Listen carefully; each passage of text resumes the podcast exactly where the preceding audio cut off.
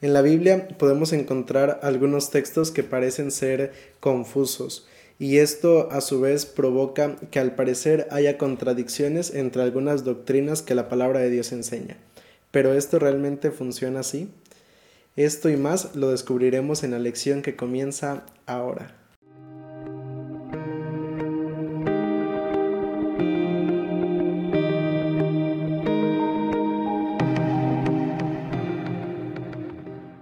Hola amigos, ¿qué tal? Me da mucho gusto saludarles y darles la bienvenida a esta serie titulada Presente 7, un espacio donde compartimos el estudio de la lección de escuela sabática y pues estamos ya, gracias a Dios, en la lección número 9 para el 26 de noviembre del año 2022 y el título de la lección de esta semana fue Pasajes contradictorios es una lección en donde vamos a abordar algunos textos eh, que nos que al parecer tienen cierta contradicción especialmente con la doctrina del estado de los muertos, de lo que la Biblia pues enseña con respecto a esta cuestión y que pues algunas personas, algunos pensadores, eh, comentadores muchas veces utilizan para fundamentar eh, doctrinas que pues en ocasiones la Biblia, o mejor dicho, que la Biblia pues no apoya. Y pues esta semana vamos a estudiar justamente estos textos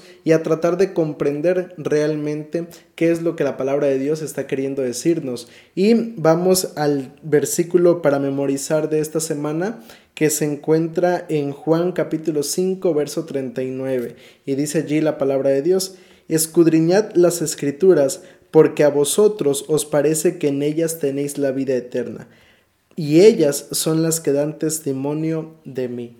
Esta es una invitación de parte de Jesús. Em, pues los escribas y fariseos en su época estudiaban eh, la Biblia, bueno, en este caso los manuscritos de aquella época los estudiaban y había una idea muy popular entre ellos. La idea era que eh, si ellos estudiaban esos manuscritos, entonces al hacerlo, pues ellos estaban ganando la vida eterna. Pero Jesús dice, ustedes piensan eso, pero la realidad es que la palabra de Dios, eh, la Biblia, hoy como la conocemos, es la que da testimonio de mí. Al estudiar la Biblia nosotros podemos entonces llegar a comprender un poco más acerca de Jesús, acerca de su obra, del Dios Padre, de Dios Espíritu Santo, de lo que ellos desean para nuestra vida, ¿verdad? Y de esa forma, pues que entonces nosotros podamos realmente eh, tener ese conocimiento profundo de la palabra de nuestro Dios. Pero como te decía, dentro de la Biblia hay algunos textos que parecen difíciles de comprender y en ocasiones pues preferimos nosotros saltarlos eh, porque nos cuesta comprenderlos, pero en esta ocasión me gustaría estudiar contigo algunos pasajes que eh, nos ayudan a entender un poco mejor la doctrina del estado de los muertos, como te lo mencionaba hace unos momentos. Y vamos entonces a entrar a la primera parte del estudio, lo que sería la parte del día domingo. Y mira lo que dice allí, eh, bueno, el subtítulo de esta parte del día domingo es el rico y Lázaro. Este es el subtítulo de la lección de este día y hay un texto o, hay algunos versículos que me gustaría comprender contigo que se encuentran por ejemplo en Lucas capítulo 16 versículos del 19 al 31. No vamos a leer todo el pasaje, te resumo la, historia. Jesús le cuenta a los escribas y fariseos eh, que estaban allí con ellos, les dan la parábola de, un hombre eh, que este era una persona rica, era una persona que tenía muchas posesiones y que cuando estuvo en vida pues eh, disfrutó de, de, todo ese dinero, de todo lo que poseía, ¿no? Y por el otro lado había un hombre llamado Lázaro, un mendigo que se encontraba lleno de llagas, eh, hambriento, y al mismo tiempo ambos mueren. Y cuando mueren dice la historia que entonces el rico se va al infierno, por así decirlo, se va al Hades, dice la palabra de Dios, y por el otro lado el, el Lázaro en este caso se va al cielo con Abraham. Y allí dice entonces la Biblia, eh, o lo que Jesús estaba narrando en ese momento, que inicia un diálogo entre el rico y Lázaro, donde el rico le dice a Abraham que le permita a Lázaro eh, llevarle aunque sea un poco de agua, porque eh, la sed que él estaba sufriendo era muy grande. Entonces eh, dice allí que Abraham le responde, bueno, tú mientras estabas en vida disfrutaste, ahora pues te toca pagar las consecuencias, por así decirlo. Y entonces el rico le dice, bueno, si no puede hacer eso por mí, entonces envíalo allá con mi familia para que ellos a través del testimonio de él puedan creer. Y Abraham le contesta, pues para eso está Moisés y los profetas, que le crean a ellos. Y pues en este caso él le dice, no, si tú envías a Lázaro, entonces ellos van a creer todavía más. Y mira, es una historia que parece confusa, es una historia que parece un poco eh, contradictoria a lo que la palabra de Dios enseña. Eh, sin embargo, al final de cuentas, esto es solamente una parábola. Y, y, mira, especialmente, pues yo te pongo este ejemplo. Cuando nosotros, tal vez tú lo has escuchado, has escuchado la historia o has escuchado fábulas donde se toman eh, algunos elementos de la naturaleza, algunos elementos de, de, animales, incluso la Biblia menciona algunas parábolas como esas, donde se le da vida o donde hablan árboles, donde hablan eh, ese tipo de cosas inanimadas. Y en este caso, pues eh, cuando ellos toman ese rol, pues entonces lo que buscan es transmitirnos alguna idea, transmitirnos alguna enseñanza importante. No quiere decir que esto sea así. Y en el caso de las parábolas, bueno, al menos mira, uno de los errores que podemos cometer al estudiar la palabra de Dios es eh, tomar literal las parábolas. Las parábolas son solamente ilustraciones que Jesús, que los profetas dieron para que el pueblo pudiera comprender verdades que eran todavía más importantes. Y mira, por ejemplo, hablando de la parábola del rico y Lázaro, eh, la enseñanza, la moraleja es la que menciona el versículo 27 al 31 y me gustaría leértelo. Dice allí, entonces le dijo, te ruego pues, Padre, que lo envíes a la casa de mi Padre, le estaba diciendo el rico Abraham, porque tengo cinco hermanos para que les testifiques a fin de que no vengan ellos también a este lugar de tormento. Y dice el verso 28, Abraham le dijo, a Moisés y a los profetas tienen, que los oigan a ellos. Él entonces dijo, no, padre Abraham, pero si alguno de los muertos va a ellos, se arrepentirán. Pero Abraham le dijo, si no oyen a Moisés y a los profetas, tampoco se persuadirán aunque alguno se levante de los muertos. Allí está la enseñanza final, dice Jesús. Bueno, pues el, momento para creer, el momento para eh, aceptar el mensaje de salvación tiene que ser en vida no cuando estén muertos, sino cuando tengan vida. Y eso es eh, la enseñanza eh, importante en este caso de, de esta historia. Y la segunda enseñanza importante que Jesús está queriendo transmitir tiene que ver con el hecho de que las decisiones las tomamos en vida no las podemos tomar ya una vez muertos, sino que las decisiones que debemos tomar debemos tomarlas entonces en vida. Y mira, esta era básicamente una, una parábola que Jesús dio para ilustrar todavía más el principio o, la parábola del mayordomo infiel que en este caso los escribas y fariseos al escucharlo, pues ellos se mofaban de, este tipo de, de, enseñanzas de parte de Jesús. Y Jesús les mostró que era necesario tomar decisiones, pero en vida, ya no una vez que hayan sido llamados al descanso. Esto no quiere decir que la Biblia entonces está hablando de que va a haber un lugar de tormento, de que va a haber, eh, o que las personas cuando mueren van al cielo y las otras personas van al Seol, van al infierno, van a algún lugar de tormento, sino todo lo contrario.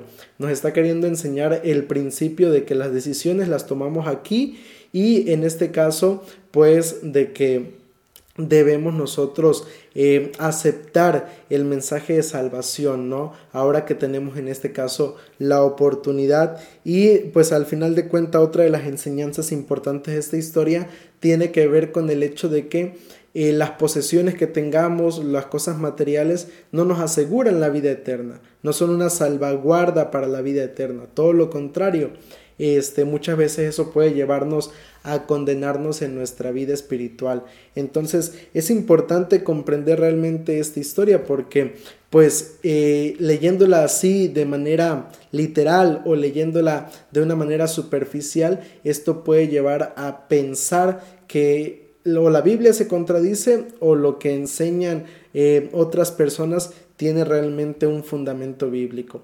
Pero eh, analizando la historia, pues vemos que es solamente una parábola que ilustra entonces una verdad importante. Y otro de los datos interesantes de esta historia tiene que ver con el hecho de que cuando Jesús la narró era una parábola o era una historia habitual en su época.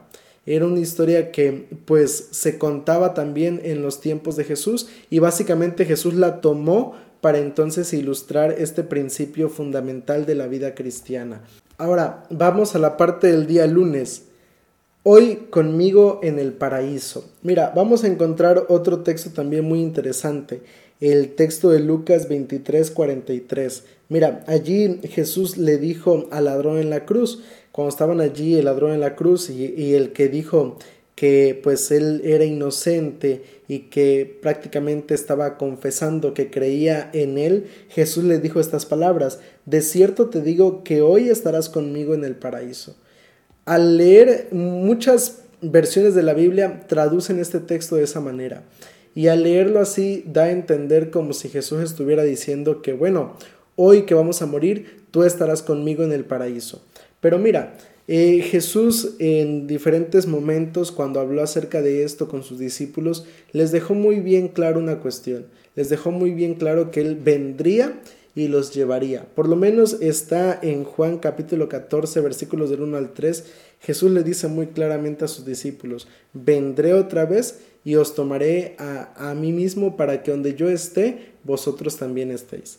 Jesús les está diciendo, para que ustedes puedan estar donde yo voy a estar, tengo que venir por ustedes por segunda vez y llevarles entonces a ese lugar que yo tengo preparado para vosotros. Y eso entonces nos da, eh, o más bien ese texto de Juan 14, el 1 al 3, y así como es hay otros más, tanto en el Antiguo Testamento como en el Nuevo Testamento, de la promesa de la venida de Jesús, de la promesa de ese momento cuando Jesús nos rescate de la condena del pecado, de la muerte, y, en este caso cuando Jesús eh, venga por el ser humano, por en este caso, o que venga a la tierra por segunda vez y nos lleve entonces a vivir con Él al reino de los cielos. Y, y, allí es importante entenderlo porque si no es donde se crea entonces esa confusión de pensar que el ser humano cuando muere es llevado a un lugar definido cuando realmente la Biblia pues no afirma eso, no enseña esto. Y mira, esto es importante porque aquí el autor de la lección nos da eh, a entender un poco más esta parte de la lección y me gustaría leerlo de manera textual para que podamos comprenderlo mejor.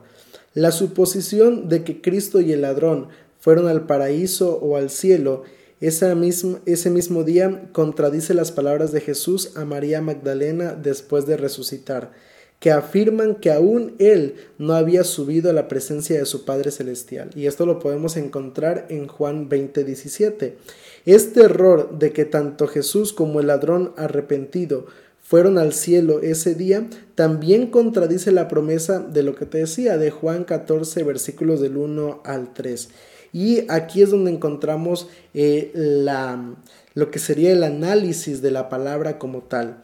Mira, la cuestión en Lucas 23, 43 es que el adverbio hoy debe vincularse con el verbo que lo sigue, en este caso el verbo estar, o con el verbo que lo precede, en este caso decir.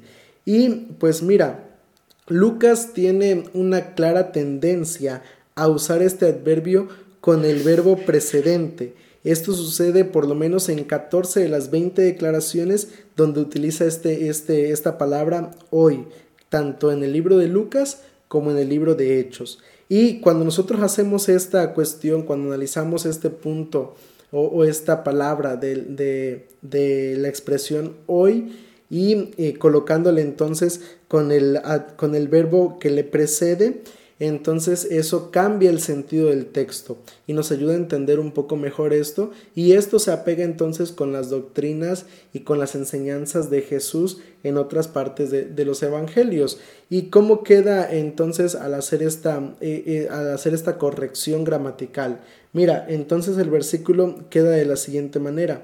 De cierto te digo hoy que estarás conmigo en el paraíso. Vemos allí entonces en resumen que Jesús le estaba prometiendo al ladrón en la cruz que en ese mismo momento él quedaría salvo. No le estaba diciendo que en ese momento sería llevado al cielo, sino que en ese momento él quedaría salvo. Y esa es la enseñanza que Jesús está queriendo dar en este caso al ladrón en la cruz. Ahora, pasemos a la parte del día martes. El título de esta lección del día martes es partir y estar con Cristo. Y esta confusión se da justamente en lo que menciona allí el apóstol Pablo en Filipenses capítulo 1 versículos 21 al 24. Y vamos a leerlo. Filipenses capítulo 1 versículos 21 al 24. Y mira lo que dice allí la palabra de nuestro Dios. Dice el texto bíblico. Porque para mí el vivir es Cristo y el morir es ganancia. Pero si el vivir en la carne resulta para mí en beneficio de la obra, no sé entonces qué escoger. De ambas cosas estoy puesto en estrecho, teniendo deseo de partir y estar con Cristo, lo cual es muchísimo mejor. Y ahí está la expresión, partir y estar con Cristo. Pero dice el verso 24, pero quedar en la carne es más necesario por causa de vosotros. Mira, el apóstol Pablo está diciendo, ¿no? Él se encontraba pues allí prisionero y cuando él escribe estas palabras a los filipenses y les dice, bueno, para mí el vivir es Cristo y el morir es ganancia, o sea, prácticamente Pablo está diciendo, cualquiera de las dos cosas que yo tenga, ya sea la vida o la muerte, ambas para mí son un premio. ¿Por qué? Porque dice Pablo, si yo continúo eh, con vida, pues yo puedo seguir testificando, yo puedo seguir hablando, predicando el Evangelio. Pero si yo muero también para, en este caso, el sufrimiento, el dolor en mi vida. Yo puedo descansar de esas cosas en mi vida. Y dice, yo no sé en este caso eh, qué es mejor para mí. Y dice allí, por eso en el caso de Pablo dice, yo deseo partir y estar con Cristo. Pero ahora, mira, vamos a comparar otro texto, otra de las cosas que Pablo enseña en Primera de Tesalonicenses capítulo 4, versículos 13 al 18. Primera de Tesalonicenses 4 del 13 al 18 dice allí, Tampoco queremos, hermanos, que ignoréis acerca de los que duermen, para que no os entristezcáis como los otros que no tienen esperanza. Date, date cuenta que Pablo compara la muerte con un sueño. Y dice el verso 14, si creemos que Jesús murió y resucitó, así también traerá Dios con Jesús a los que durmieron en él. Por lo cual os decimos esto en palabras del Señor, que nosotros que vivimos, que habremos quedado hasta la venida del Señor, no precederemos a los que durmieron. Y el Señor mismo, con voz de mando, con voz de arcángel y con trompeta de Dios, descenderá del cielo. Entonces los muertos en Cristo resucitarán primero. Luego nosotros, los que vivimos, los que hayamos quedado, seremos arrebatados juntamente con ellos en las nubes para recibir al Señor en el aire, y así estaremos siempre con el Señor. Por tanto, alentados los unos a los otros con estas palabras. Aquí Pablo enfatiza la idea de que lo que te decía al principio, la muerte es un sueño. Y Jesús, pues, y lo que la Biblia enseña es que una vez que el ser humano muere, ya no tiene más memoria de lo que pasa aquí. Eh, para él es un sueño. Cuando tú te vas a dormir, un ejemplo, tú te vas, te acuestas, a la mañana siguiente te levantas y para ti pasaron solamente unas horas. Pasaron unas horas del sueño, este, no, no sabías si tienes sueño pesado, no te das cuenta de lo que pasó a tu alrededor, pero si tienes como ese último recuerdo de, de lo último que hiciste en este caso el día anterior, ¿no? Y pues en el caso de Pablo dice allí, bueno, la muerte es solamente eso, es un sueño. Te acuestas porque moriste y pues para ti pasaron tal vez unos, unas horas, pero para tu familia pasaron tal vez años, pasaron meses, días y, mira, aquí hay otra parte interesante de Primera Tesalonicenses y de la teología que presenta Pablo entonces y que nos ayuda a comprender mejor lo que dice allí mismo en el libro de Filipenses. Dice Pablo que cuando el Señor venga con voz de mando, con voz de arcángel y con trompeta de Dios, entonces los muertos en Cristo resucitarán primero. Si una persona, tomando el ejemplo de lo que Pablo está mencionando, ¿no? Deseo estar con Cristo si Pablo supongamos que ya está con Cristo, entonces en este caso, ¿qué sentido tiene la resurrección? No tiene ningún sentido. No tendría sentido lo que Pablo está escribiendo en Primera Tesalonicenses. Si ya las personas están en el cielo, ¿a quién va a resucitar entonces Jesús? Si cuando muere ya van al cielo, ¿a quién resucita? Allí nos damos cuenta que no tiene sentido e, el pensar que Pablo está refiriendo que estará en el cielo cuando él muera. Y otra cuestión muy importante, dice allí entonces Pablo, eh, en el verso 17, en la última parte, bueno, vamos a leer todo el verso 17. Luego nosotros, los que vivimos, los que hayamos quedado, seremos arrebatados juntamente con ellos en las nubes para recibir al Señor en el aire. Y así estaremos siempre con el Señor. Dice Pablo, cuando Jesús venga, entonces ahí sí vamos a estar siempre con el Señor.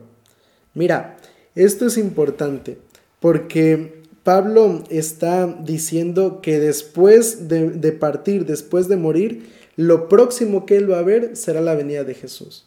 Por eso dice Pablo, deseo estar con Cristo, porque él sabe que muere, para él tal vez pasarían unas horas, pero luego lo siguiente que vería sería Cristo Jesús. Por eso dice Pablo, yo deseo estar con Cristo, porque él sabe que lo siguiente que hará va a ser levantarse para estar realmente con Cristo. Y otro de los puntos importantes es que, mira, los autores bíblicos en ocasiones se refieren conjuntamente a dos sucesos que están separados. En ocasiones pasa eso, los autores bíblicos toman dos eventos eh, diferentes, dos eventos que son separados y los colocan, por así decirlo, en la misma línea de tiempo.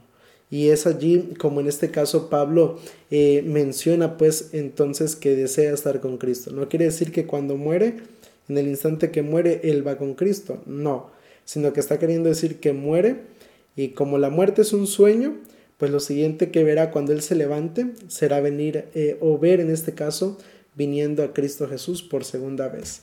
Ahora, vamos a la parte del día miércoles. Predicar a los espíritus encarcelados. Otro texto bastante interesante que menciona el apóstol Pedro. Predicar a los espíritus encarcelados. Y mira, este texto se encuentra en 1 de Pedro 3:19. Vamos a leerlo. Yo no sé cuántos de estos versículos en algún momento te has sentido pues confundido.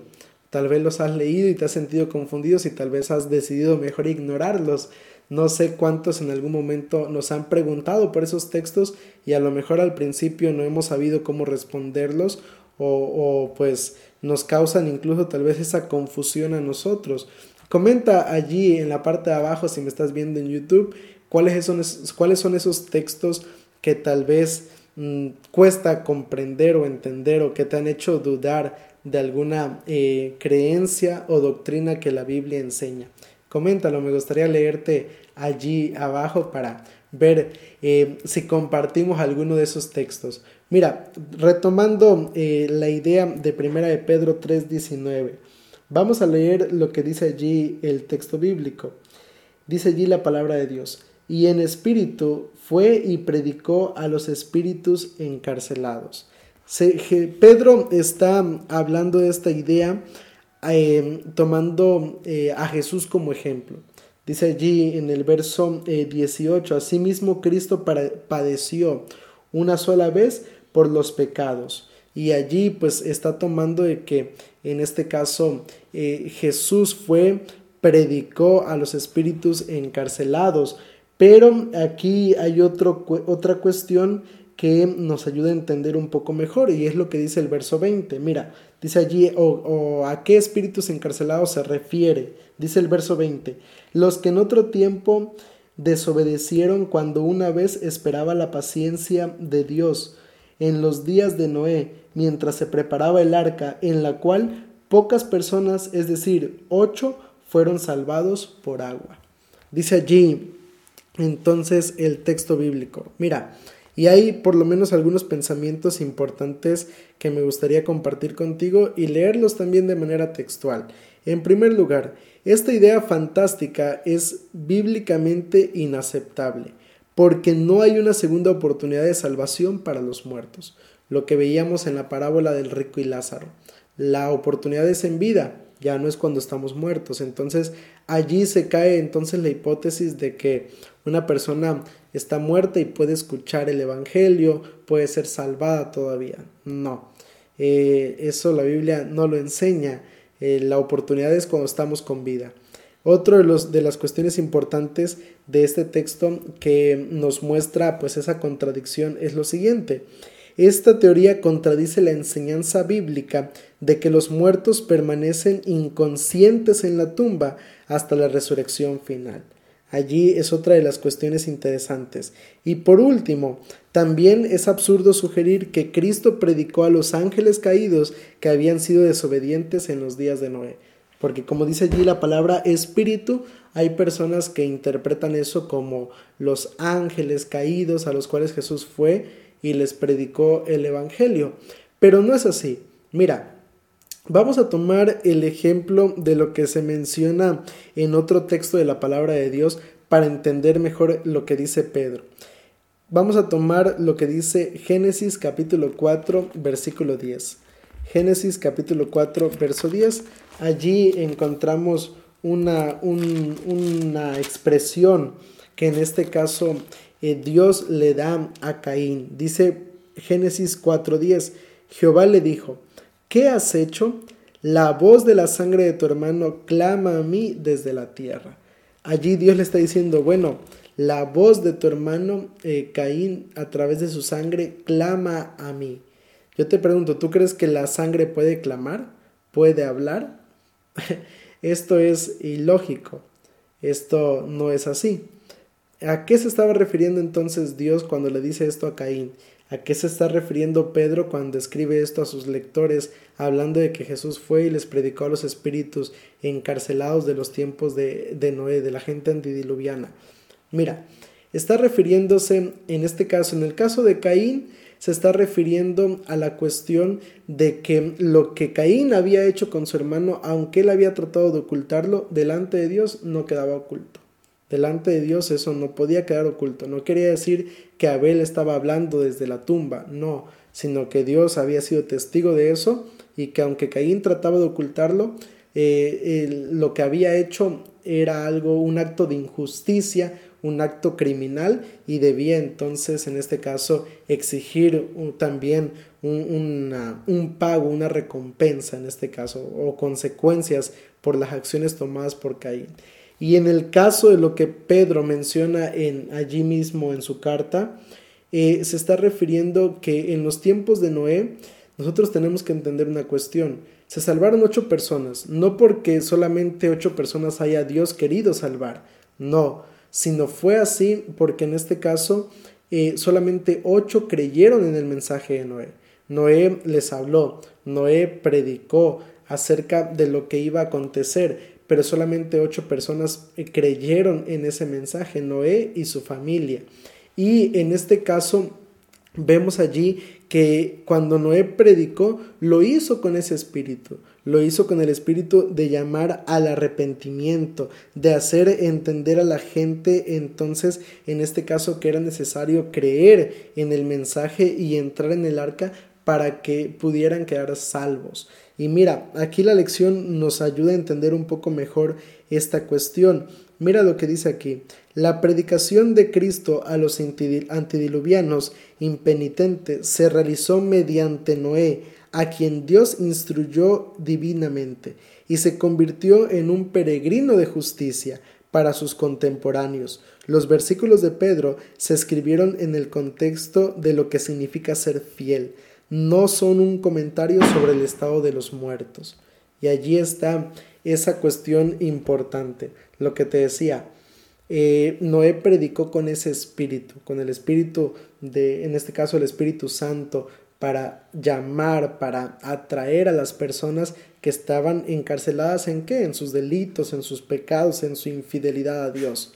Pero no está queriendo hacer referencia de que en este caso pues se esté hablando del estado de los muertos. Y creo que eso es importante, ¿no? Entender los textos para poder comprender, eh, o mejor dicho, entender los contextos para poder comprender los textos. Ahora, vamos a pasar a la última parte de la lección la parte del día jueves.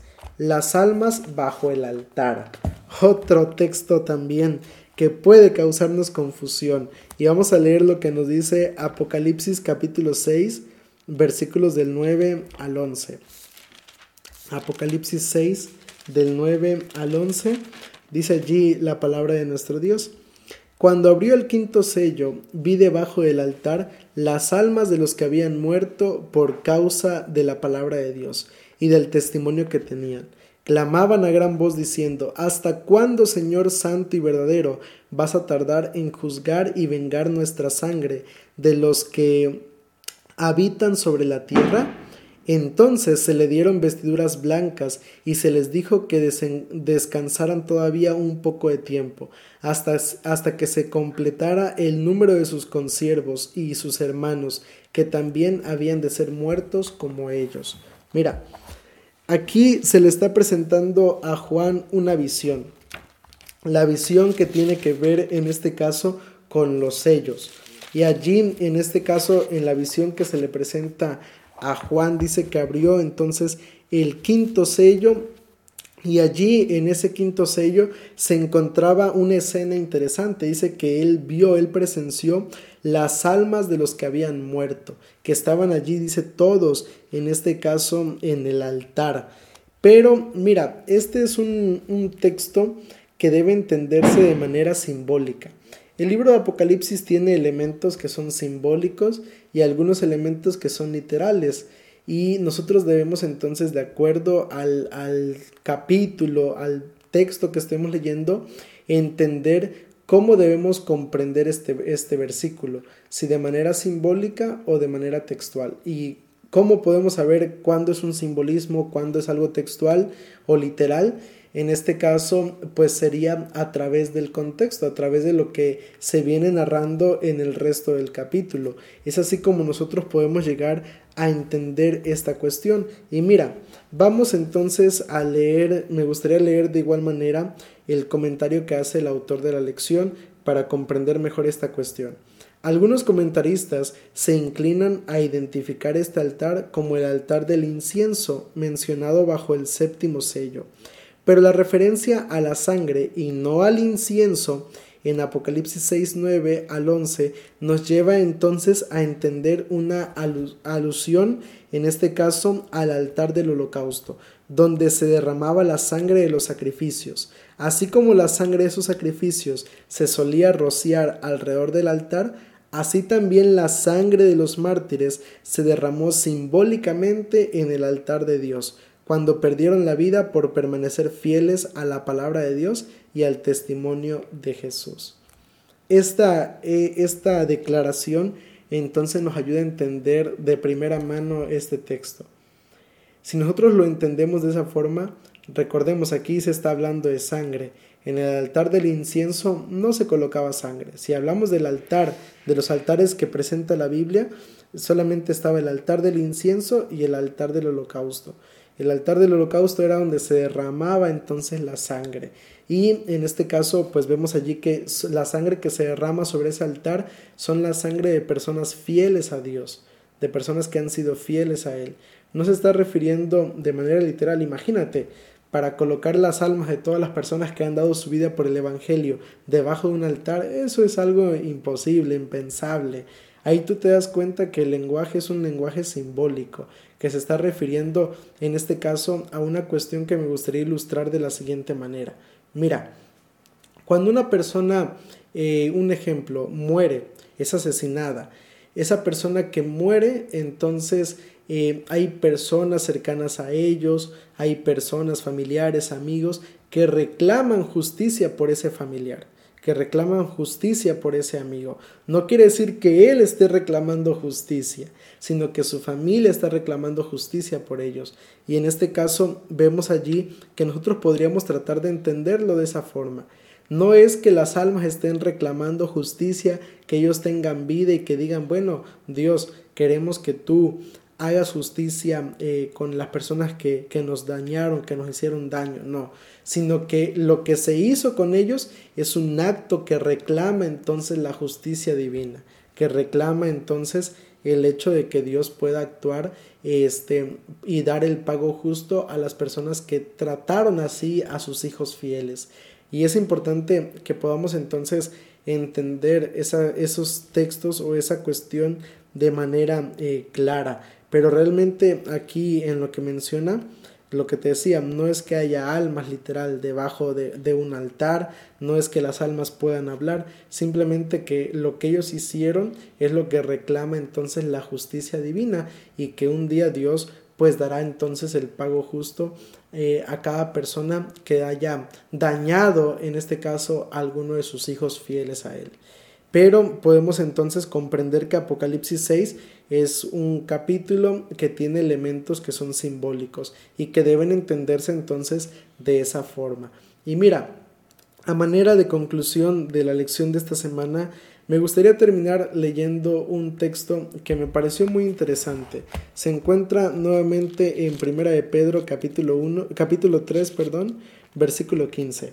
Primera de Pedro 3:15. Dice allí la palabra de Dios: al contrario, santificad a Dios en el, Señor en vuestros corazones, y estad siempre preparados para presentar defensa con mansedumbre y reverencia ante todo el que os demande razón de la esperanza que hay en vosotros. Dice allí la palabra de Dios, el apóstol Pedro, que debemos estar preparados, preparados para presentar, dice allí, en este caso, defensa con mansedumbre y reverencia para con aquella persona que nos demande respuestas con respecto a lo que creemos, a las doctrinas que tenemos. Y es una invitación que es muy, muy interesante, una invitación que cada cristiano, que cada estudioso de la Biblia debe tener, no importa qué religión seas. Aquí la invitación va en dos direcciones. Número uno, la interpretación correcta de las escrituras interpretar, tratar de interpretarla de la manera eh, bíblicamente correcta. No te estoy hablando de una posición, no te estoy hablando de una denominación, de lo que enseña una religión o un pastor o un predicador en particular, sino te estoy hablando de lo que es bíblicamente, o sea, que tú te bases en lo que la palabra de Dios dice hay reglas de hermenéutica, reglas que son importantes seguir y que nos pueden ayudar entonces a entender la Biblia de la manera correcta. Y la segunda invitación es a que entonces podamos con ese estudio profundo de las escrituras presentar entonces los argumentos sólidos de lo que creemos cada uno de nosotros, si eres cristiano o de, o de la religión que tú practiques, pero que realmente tengas un fundamento sólido y en este caso, siempre lo he dicho, si tú comprendes una verdad nueva, si tú comprendes alguna enseñanza, una doctrina de la palabra de Dios, entonces en este caso, si es bíblica, si realmente tiene un fundamento sólido, pues créelo, créelo, porque el Señor te estará guiando, te estará llevando a entender entonces ese principio importante. Y es lo que me gustaría invitarte, a que profundices en el estudio de este libro. Es maravilloso. Realmente eh, es, es una cuestión que todo ser humano puede llegar a comprender si hacemos un estudio profundo, si nos eh, adentramos en este caso en el estudio de la palabra de Dios. No seamos lectores superficiales, sino que profundicemos y escudriñemos realmente las escrituras para saber qué es lo que realmente nosotros creemos. Y bueno, pues me gustaría finalizar esta lección como cada semana invitándote a que inclines tu rostro y que lo busquemos por medio de una oración. Querido Padre que estás en los cielos, santificado y alabado sea tu nombre. Señor, te damos muchas gracias por permitirnos estudiar la lección de esta semana, una lección donde nos invitas a poder eh, comprender mejor tu palabra, Señor, y de esa manera poder presentar esas doctrinas que creemos cada uno de nosotros. Bendícenos, Señor, y ayúdanos a que cada ser humano pueda ser llevado a un análisis profundo y sobre todo una comprensión de tu palabra, Padre. Te suplicamos todo esto y te lo colocamos en tus manos en el nombre de Cristo Jesús. Amén. Pues muchas gracias por habernos acompañado en este estudio de la lección. Quiero invitarte para que si me estás viendo en YouTube, pues te suscribas a este canal. En la parte de abajo está el botón de suscribirse. A un lado la campanita de notificaciones. No olvides dejar tu like. No olvides compartir, comentar con nosotros y ayudarnos a hacer crecer esta comunidad dentro de las redes sociales.